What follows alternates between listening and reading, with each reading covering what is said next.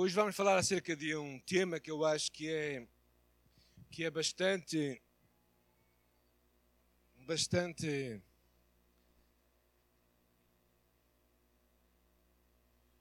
marcante desta ocasião que é o Natal, que é a palavra rendição. Quando vocês ouvem a palavra rendermos-nos ou estarmos rendidos, ali o militar está a rir já para mim, o que é que significa? A primeira imagem, que certeza que é uma, é uma imagem negativa, não é? Nos rendirmos quer dizer que perdemos. É, mas eu acho curiosamente na Bíblia a imagem tem outro sentido completamente oposto. É, a ideia de quando nós nos rendemos não é uma ideia de derrota a Deus, mas é uma ideia de vitória uh, espiritual. Em vez de provocar em nós um sentimento de tristeza, perda e derrota, eu acho que ele, quando nós nos rendemos verdadeiramente a Deus, isso vai trazer em nós plenitude e vitória na nossa vida. Esta é a altura em que estamos a viver o Natal. Foi uma época da história do mundo em que houve também muita gente rendida, ou seja, entregue, porque a palavra render significa entregar-se. Rendida a Deus e aos seus propósitos. Há pessoas significativas nesta história: Simeão e Ana, duas pessoas já idosas que no templo buscavam e esperavam a vinda do Messias. E quando ele chegou, eles o reconheceram.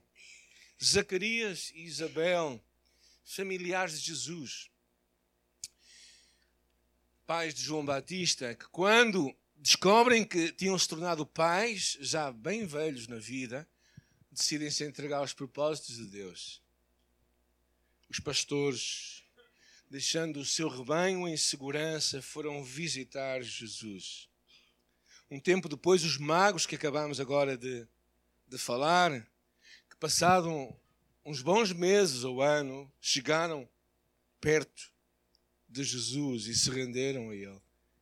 José, que arriscou a sua fama ao ficar com Maria, após ter sido revelado pelo anjo que verdadeiramente tinha sido um milagre. E certamente uma das pessoas centrais ou central na história de Natal, Maria, também rendida aos pés e aos propósitos de Deus. Maria escolheu entregar-se a Deus, aos seus planos e acreditar que o melhor de Deus haveria de vir para a sua vida.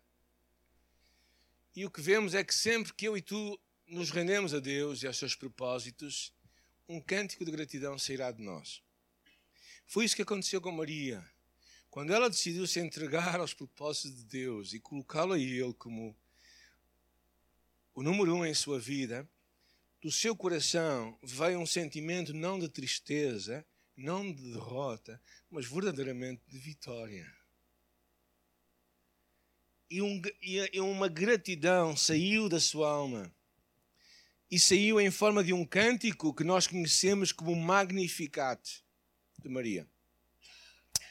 Faz dez dias atrás eu estava na igreja da Lapa a ouvir o Magnificat num coral incrível, de cento e tal vozes, e, e pensar como como quando ela se entregou a Deus, Maria era uma mulher adolescente, era uma adolescente. É? Os adolescentes, quando ficam grávidos, é muito grave. É? Há casos em que eles, eles retiraram os filhos, é, mas de qualquer das maneiras, numa sociedade, numa cultura judaica, é? há dois mil anos atrás, era impensável uma mulher, sem ter casado, ficar grávida. E quando ficava grávida, de certeza, tal como naqueles dias, como hoje, não era obra de Deus. Era obra de algum homem. Naturalmente, quando ela ouviu aquilo e, e lhe foi dito, ela ficou surpreendida. E o que descobrimos é que da sua entrega aos propósitos de Deus vem este cântico. E por isso, para mim, é, é o desafio que eu tenho para mim e para ti neste época que estamos a celebrar hoje, é que também consigamos fazer isto, consigamos nos render a Deus, pensando que não vamos perder nada, mas vamos ganhar tudo. E quando nós nos rendemos a Ele, verdadeiramente um cântico sai de nós um cântico de gratidão. Maria percebeu isto claramente. Vamos ler a passagem no livro de Lucas, capítulo 1, versículo 30 até 38. E depois vamos dar um salto e vamos para o, o cântico de Maria. Lucas, capítulo 1. Então a Bíblia aberta, os telemóveis no livro de Lucas. Certo? Lucas capítulo 1, versículo 30. Mas o anjo lhe disse: Maria, não temas, porque achaste graça diante de Deus. Conceberás, darás à luz um filho, a quem chamarás pelo nome de Jesus. Este será grande e será chamado Filho do Altíssimo. Deus, o Senhor, lhe dará o trono de David, seu pai. Ele reinará para sempre sobre a casa de Jacó e o seu trono reinado não terá fim. E Maria disse ao anjo: Como será isto? Pois não tenho relação com homem algum. Respondeu-lhe o anjo: Descerá sobre ti o Espírito Santo e o poder do Altíssimo te envolverá com a sua sombra. Por isso também o ente santo que há de nascer será chamado Filho de Deus. Isabel, tua parenta, igualmente concebeu um filho na sua velhice, sendo este já o sexto mês para aquela que diziam ser estéril porque para Deus não haverá impossíveis em todas as suas promessas. E então disse Maria: Aqui está a serva do Senhor que se cumpre em mim, conforme a tua palavra. E o anjo se ausentou dela. A rendição de Maria acontece é, no meio de notícias difíceis e surpreendentes. Uma adolescente grávida, seu nome poderia ser facilmente difamado a sua fama de certeza que seria questionada.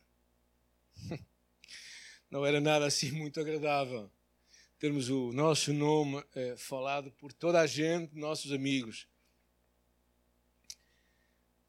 E amigos e familiares questionariam também o seu comportamento. Então, verdadeiramente, a rendição que ela faz a Deus vai no meio destas circunstâncias difíceis que acontecem em sua vida. A segunda coisa que percebemos também é que ela não sabia todos os detalhes. Quando ela se rende a Jesus, ela não sabe todos os detalhes. Ela não sabe o que vai acontecer com José, ela não sabe o que vai acontecer com ela própria, para onde é que ela vai viver, como é que vai encarar todas as coisas. Ao que aparenta, não há nenhuma revelação do anjo dizendo como é que tudo se vai passar. Ou seja, ela não tem um, uma premonição de que se ela se render, tudo vai correr bem. Verdadeiramente ela não sabe o que vai acontecer.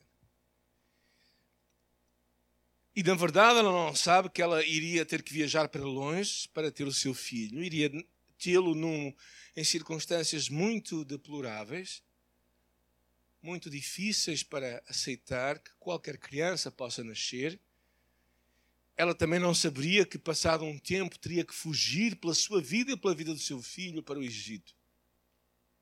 Ou seja, há muita coisa que Maria não sabe. E mesmo assim ela rende-se a Deus. E Maria também não, não sabe, percebe que tudo aquilo tem que acontecer pela fé. Uh, porque quando o anjo lhe diz aquilo, claro que aquilo. Eu não sei se ela tinha tido aulas. Uh, preparação para o parto, coisa parecida, ou, ou, sabia como é que a coisa se passava, como às vezes nas escolas portuguesas parece que as crianças não sabem como é que os filhos nascem. Mas eu penso que ela sabia muito bem o que tinha acontecido na sua vida. Sabia muito bem que ela não tinha conhecido homem algum e sabia que era impossível. E é no meio disto tudo que aparece esta ideia de do versículo 37, que é incrível. Porque para Deus não há impossíveis. Nada é impossível. Isto salta aqui. salta aqui como uma coisa surpreendente. Acreditar que para Deus nada é impossível leva-nos a sermos candidatos e veículos da graça de Deus, da provisão de Deus para o mundo. Acreditar que para Deus não nada é impossível leva-nos a sermos candidatos para que coisas surpreendentes aconteçam.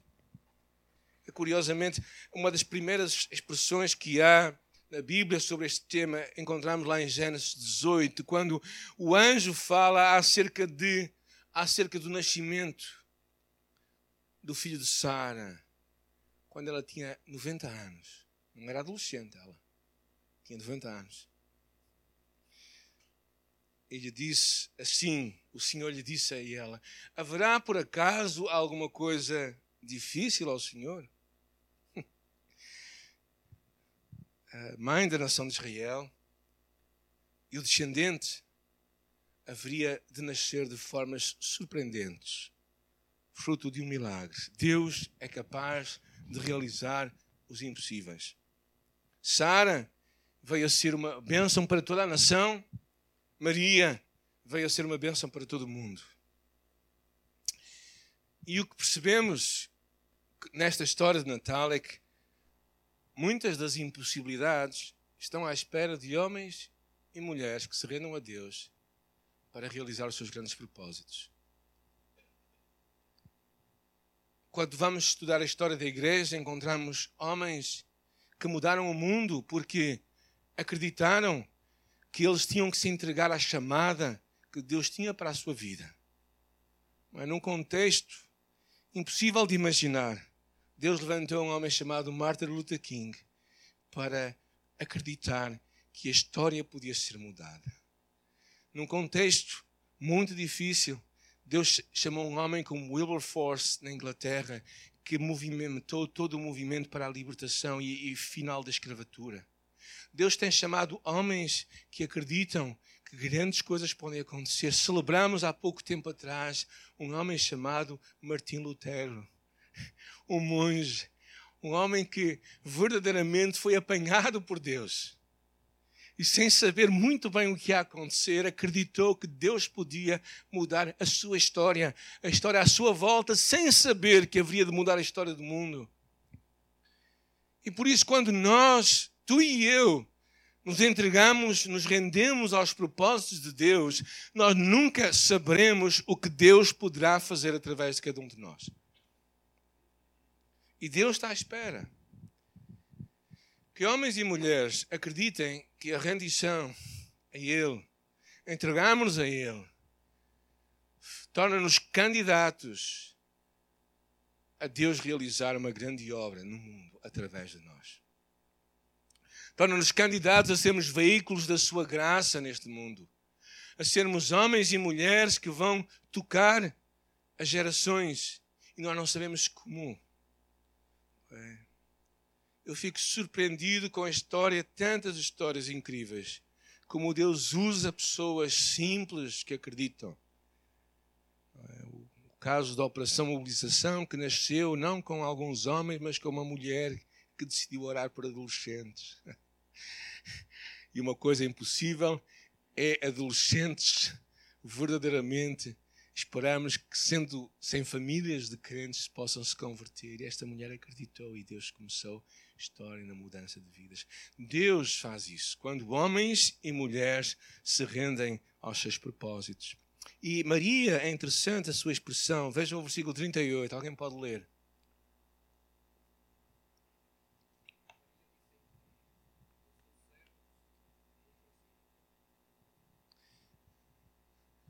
palavra interessante, eis aqui a tua serva, eu sou servo do Senhor. Mas realmente a palavra serva vem do grego, que é a palavra doulos, de onde sai a palavra escravo. O que ela está basicamente a dizer é: eis aqui a tua escrava.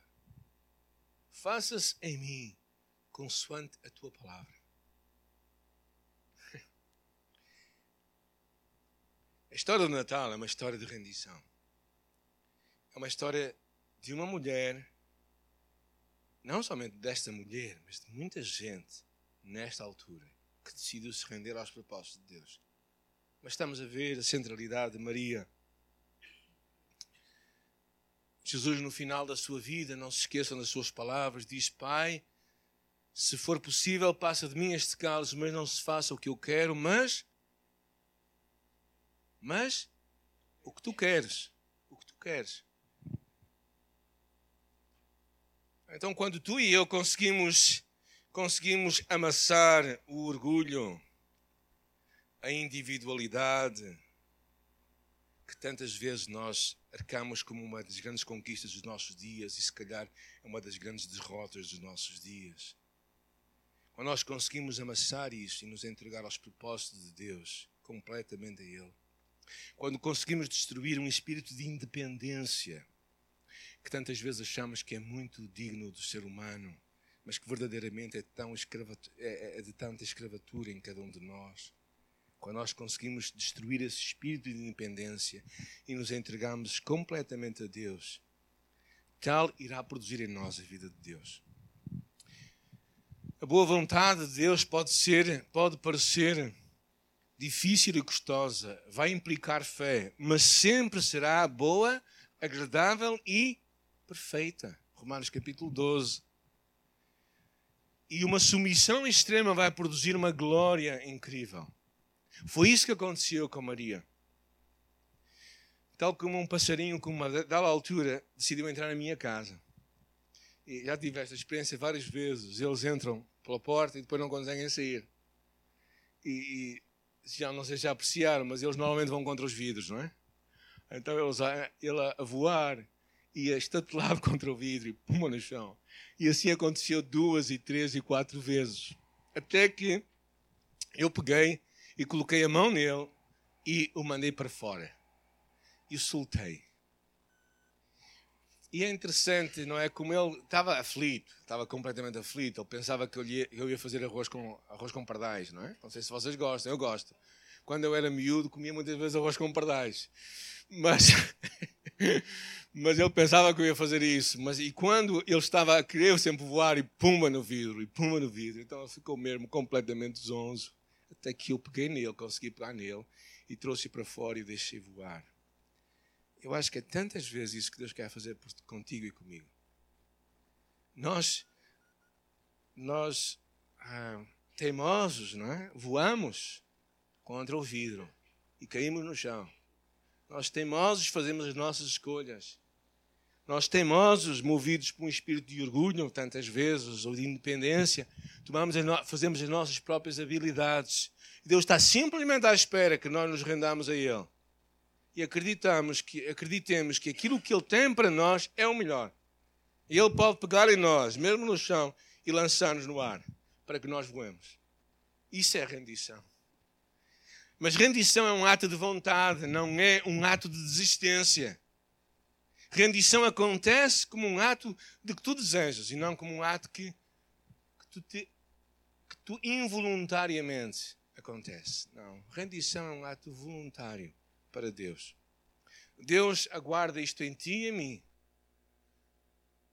Precisamos, se calhar, de orar mais. Venha o teu reino seja feita a tua vontade. Nós oramos tão pouco, Pai Nosso. Podemos dizer as palavras da boca para fora, mas se nós, nós falarmos sentidamente, o que nós falamos não tem sentido nenhum. Deus aguarda em ti e em mim, como aguardou em Maria, que haja uma entrega, uma rendição aos seus propósitos. Poderá parecer difícil, impossível, custoso, mas se nós o fizermos, será glorioso e resultados eternos virão daí. O que é que Deus está à espera de ti? Já pensaste? O que é que Ele te está a pedir hoje? Qual a área de obediência em que tu estás a resistir a Deus? Será abraçares um ministério, exerceres o teu dom espiritual, largares um vício?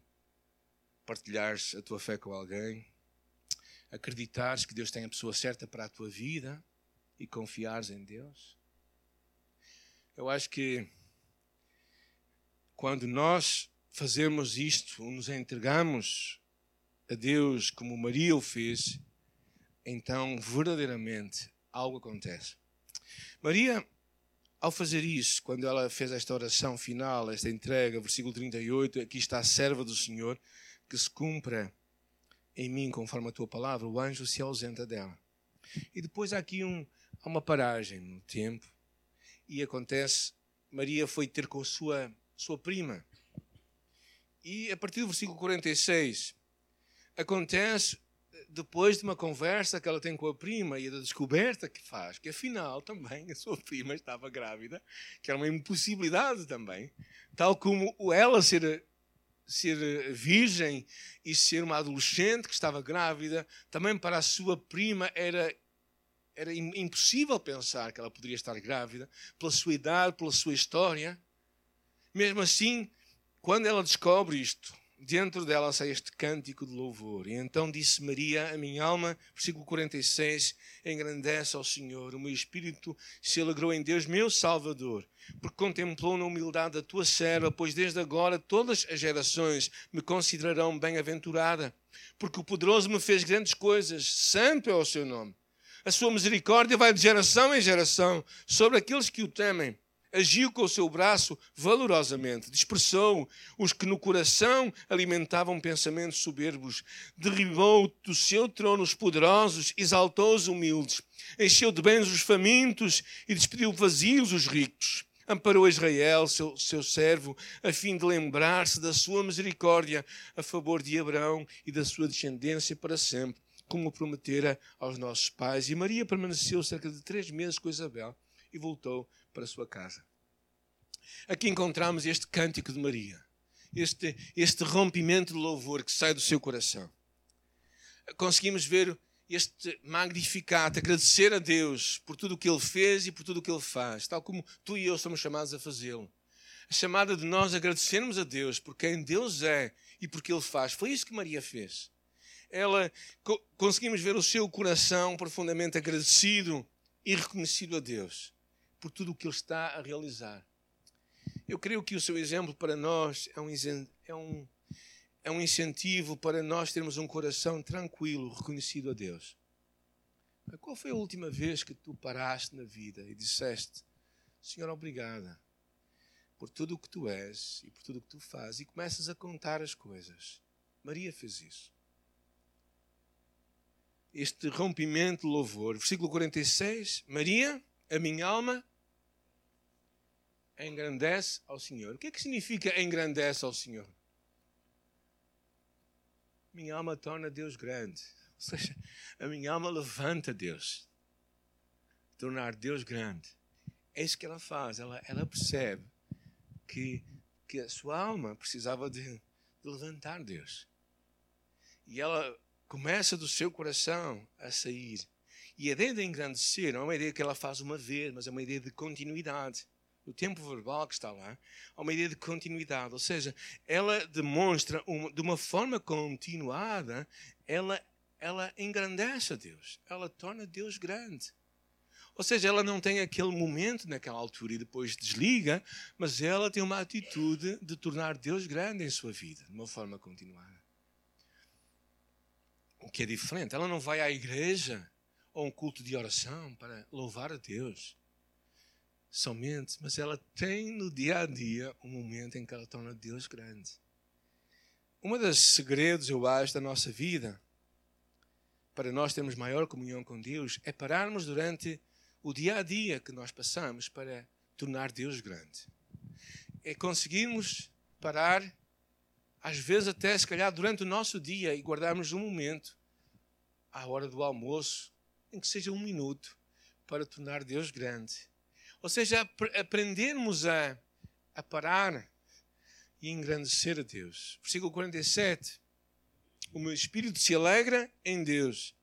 Maria alegra-se em Deus. Uh, e claro, aqui há uma ideia de ela se alegra porque algo sobrenatural aconteceu. E Deus é o centro da adoração de Maria. E Maria se vê beneficiária desta graça. Agora reparamos quem Deus é para Maria. Primeira coisa, Versículo 47. Alguém quer ajudar-me? Maria, Deus é Salvador para Maria. Ou seja, se ela é Salvador, significa que ela precisava de um Salvador. Quem precisa de um Salvador é pecador. Maria era pecadora, tal como tu e eu. Por isso é que ela diz: A minha alma se alegra em Deus, meu Salvador.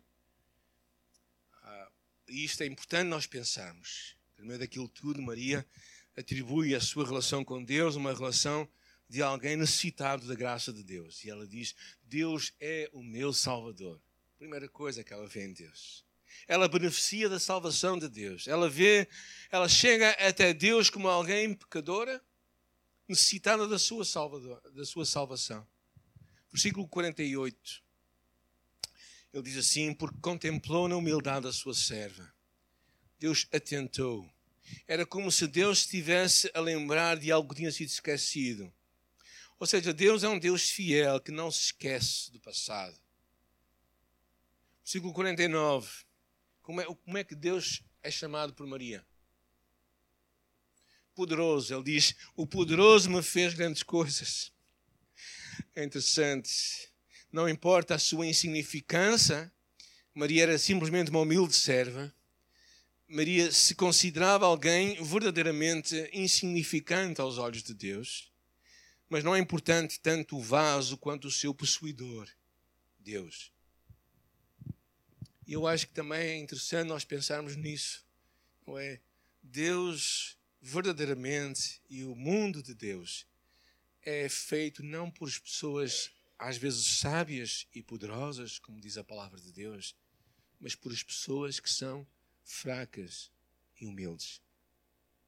Porque Deus envergonha as coisas fortes para mostrar a grandeza da fraqueza daqueles que decidem confiar em Deus.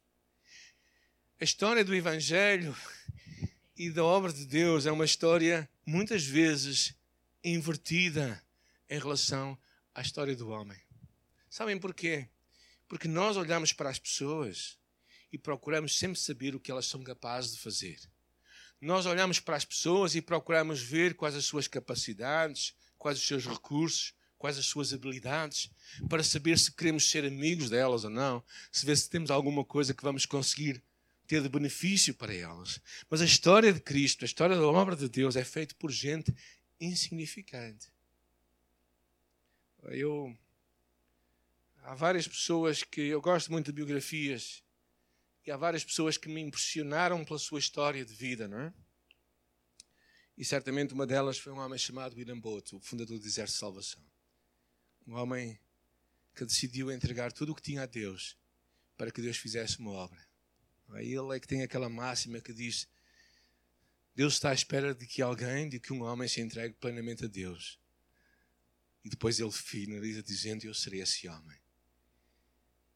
Poder de Deus se mostra através de pessoas fracas e simples que decidem acreditar que Ele pode mudar a história de muita gente. Decidem acreditar que Deus é poderoso. E Deus para Maria era o seu Salvador. Era um Deus fiel. Era um Deus poderoso.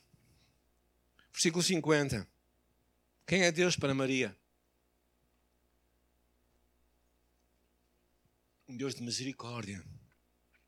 Significa que é um Deus que não está à espera para que tu caias para te dar nas orelhas. Não é isso que significa misericórdia. Misericórdia não significa alguém que está sempre a olhar para ti a ver. Se tu falhares, tu vais levar. Isto não é misericórdia. Deus é um Deus de misericórdia. E diz aqui: a sua misericórdia vai geração a geração. Ou seja, a misericórdia de Deus não tem fim, desde há muitas gerações. E depois Maria eh, fala aqui um, uma, um pacote interessante acerca da, da ação de Deus e da intervenção de Deus. Deus é um Deus atuante e interventivo na história. Reparem bem, ele agiu com o seu braço valorosamente, dispersou os que no seu coração alimentavam pensamentos soberbos, derribou do trono os poderosos, exaltou os humildes, encheu de bens os famintos, despediu vazios os ricos. Ou seja, Deus é aquele Deus que decide verdadeiramente, muitas vezes, mudar até a própria ordem das coisas. Ou seja, os poderosos, os orgulhosos, os ricos, vão ser humilhados por Deus. E Deus irá levantar aqueles que são fracos, que são humildes, que são famintos, Deus levantará esses. Ou seja, Maria está aqui a, relembrar estas histórias de Deus. esta história de Deus também no passado. E ela é interessante como ela termina, o versículo 54 e 55. Amparou Israel, seu servo, a fim de lembrar-se da sua misericórdia a favor de Abraão e da sua descendência para sempre, como prometerá aos seus pais. Há quanto tempo tinha vivido Abraão? Alguém sabe? Antes de Maria dizer estas palavras. Quantos anos tinham passado?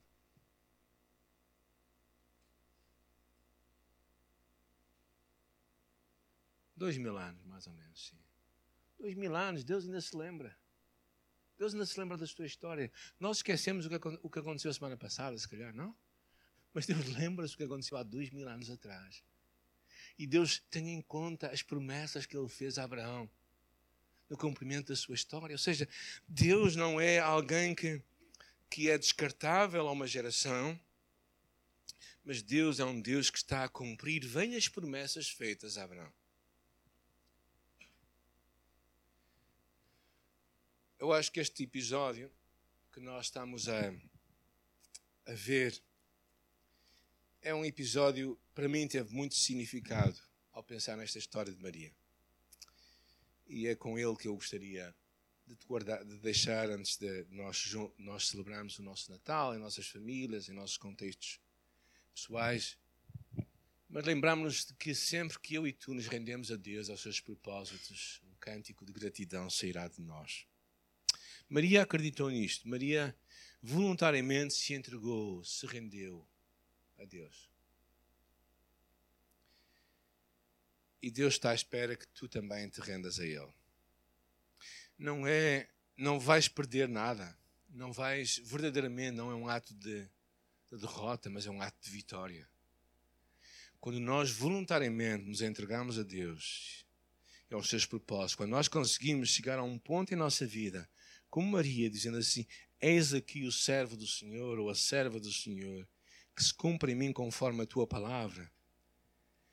É, é a altura em que Deus vai mudar a tua história.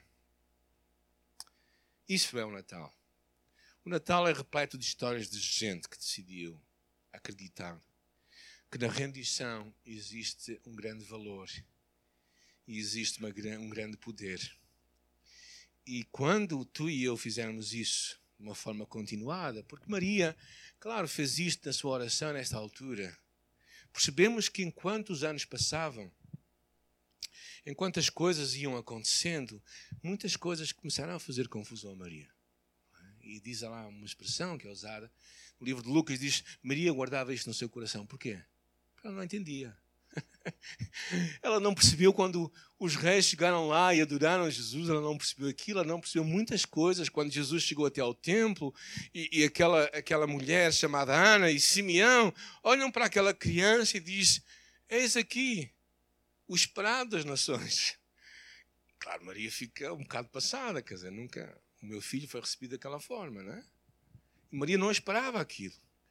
Maria não esperava quando mais à frente ela chega aos 12 anos ao templo e, e deixa Jesus e Jesus fica lá a conversar com os, com os doutores da lei.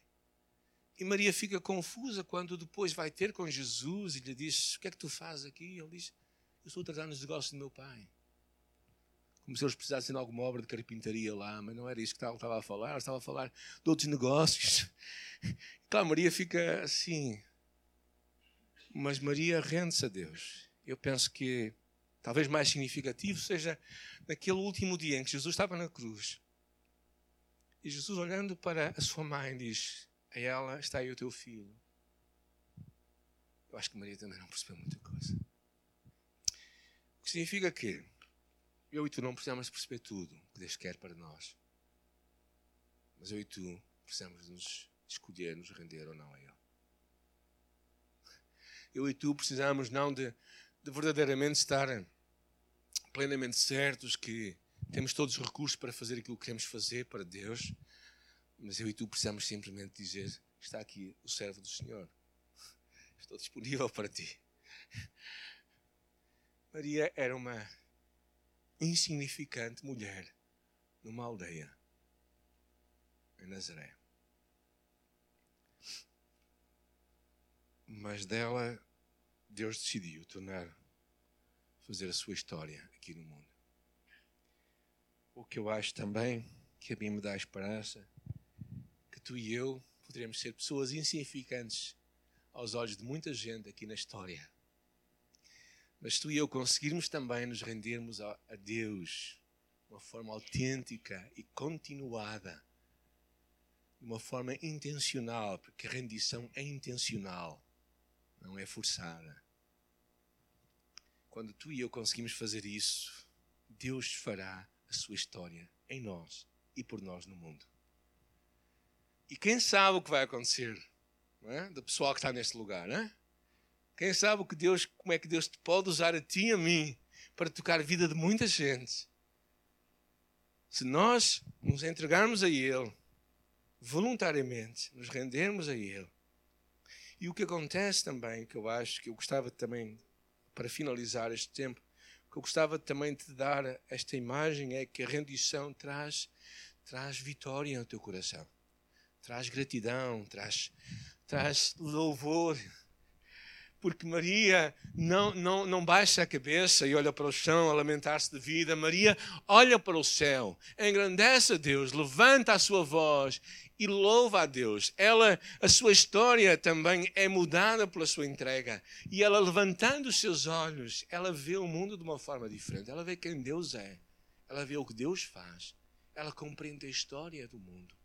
E ela compreende que este Deus que agiu há dois mil anos atrás, através de uma pequena família, Abraão e Sara, é o mesmo Deus que hoje também, na minha casa, Maria e José, está a fazer uma nova história.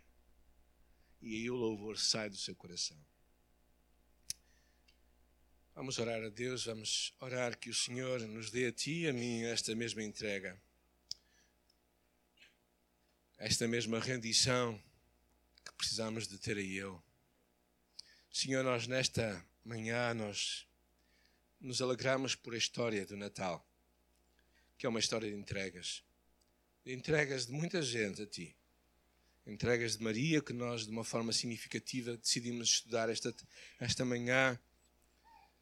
E, Senhor, nós te louvamos por, por estas entregas todas que aconteceram, da qual veio uma grande salvação para todos nós que também nós, nesta manhã, nos decidamos entregar a Ti, para que através de nós uma grande salvação venha para o mundo. Senhor, eu oro, Pai, para que através da nossa rendição, não da nossa independência, ou da nossa teimosia, ou do nosso orgulho, Senhor, mas da nossa rendição a Ti, aos Teus propósitos, uma grande salvação venha para o mundo à nossa volta e que nós possamos tocar vidas com o Teu amor e com a Tua mensagem, Senhor. Ajuda-nos a sermos os homens e as mulheres que tu queres que nós sejamos na nossa geração. Ajuda-nos a olhar para a frente com esperança e com a certeza que através de nós, Senhor, tu vais fazer a tua história neste mundo. Tu estás a fazer a tua história. E, Senhor, nós queremos também, como um povo, Senhor, louvar o teu nome. Que do nosso coração saia um rompimento de louvor para ti e de gratidão, Senhor, por tudo o que tu és, por tudo o que tu fostes por tudo o que tu serás. Que o nosso coração seja um louvor autêntico, Senhor, para a glória do teu nome nós oramos.